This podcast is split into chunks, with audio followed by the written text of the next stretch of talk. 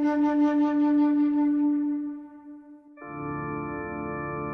Senhor é o meu pastor, nada me pode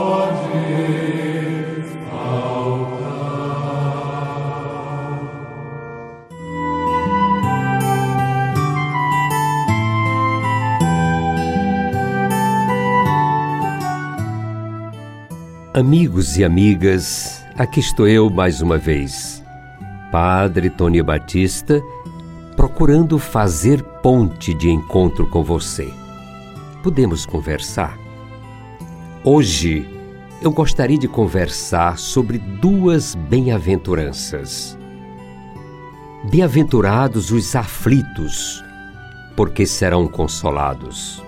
Aflito nas Sagradas Escrituras não é o angustiado, ou aquele que perdeu o controle sobre si mesmo e seu destino, mas aquele que sente na pele a dor da opressão e experimenta nos ombros o peso do sofrimento, que vive à parte e não participa do banquete da felicidade deste mundo porque é excluído e não conta na nossa sociedade hipócrita.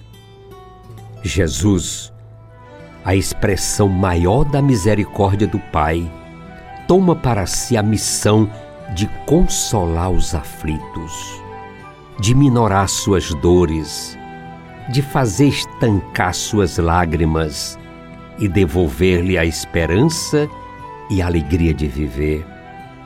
Na antiga aliança, a lei da compensação deixava para depois, para além da morte, o tempo de alegria reservado aos que hoje sofriam.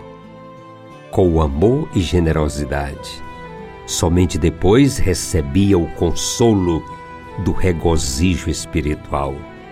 Os que semeiam entre lágrimas ceifarão no meio a canções vão andando e chorando ao levar a semente. Ao voltar, voltam cantando, trazendo seus feixes, como diz o salmo. Jesus, contudo, promete não somente na eternidade, mas já nestes dias o consolo de Deus. Vinde a mim, todos os que estáis cansados, sob o peso do vosso fardo, e eu vos darei descanso. O consolo dos aflitos vem da graça de Deus, mas passa também pelo compromisso humano.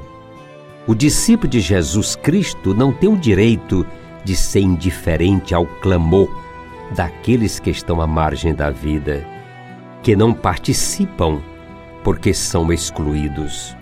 É tarefa nossa de todo aquele que descobriu Jesus na sua vida e tornou-se seu discípulo. Empenhar-se no consolo dos aflitos, isto é, buscar a construção de um mundo novo, onde todos os filhos de Deus possam participar do banquete da vida. Como outra Verônica enxugou o rosto do Senhor, assim nós hoje devemos ter o compromisso de consolar, pelo empenho e trabalho, pela dedicação e amor, os aflitos do nosso tempo. E eles estão por toda parte. Basta sermos atentos e não perdermos a sensibilidade para descobrirmos a sua dor e suas necessidades. Jesus proclama ainda que são bem-aventurados os que têm fome e sede de justiça, porque serão saciados. O conceito de justiça é o âmago que perpassa todo o Antigo Testamento. Jesus o retoma como centro da sua missão. Suscitarei a Davi um germe justo, um rei reinará e agirá com inteligência, exercerá na terra o direito e a justiça. Farei germinar para Davi um germe de justiça que exercerá o direito e a justiça na terra. Ele não julgará segundo as aparências. Ele não dará sentença apenas para ouvir dizer. Antes, julgará os fracos com justiça. Com equidade, pronunciará uma sentença em favor dos pobres da terra. Com o sopro dos seus lábios, matará o ímpio. A justiça será o cinto dos seus rins. O reino dos céus tem suas raízes na justiça. Não entendemos justiça somente como cumprimento frio da lei. Afinal, é o próprio Jesus que nos diz: Se a vossa justiça não superar a justiça dos fariseus, serão todos mortos. Justiça não é somente dar a cada um que é seu, mas a promoção do bem, o zelo pelo bem comum, a vida em abundância para todos, a realização da pessoa humana na sua inteireza. Neste sentido, os discípulos de Jesus têm o dever de empenhar-se corpo e alma para a realização da justiça, como alguém que tem fome e sede, que deseja no mais íntimo das suas entranhas. Por isso, colabora decididamente pela implantação de um mundo justo, onde todos se considerem como irmãos e não como concorrentes ou inimigos.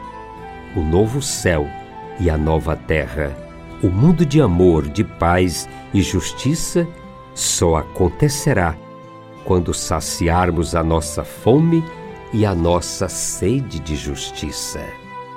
Amigos e amigos, sou gratidão pela sua acolhida. Sigamos em frente. Caminhar é preciso.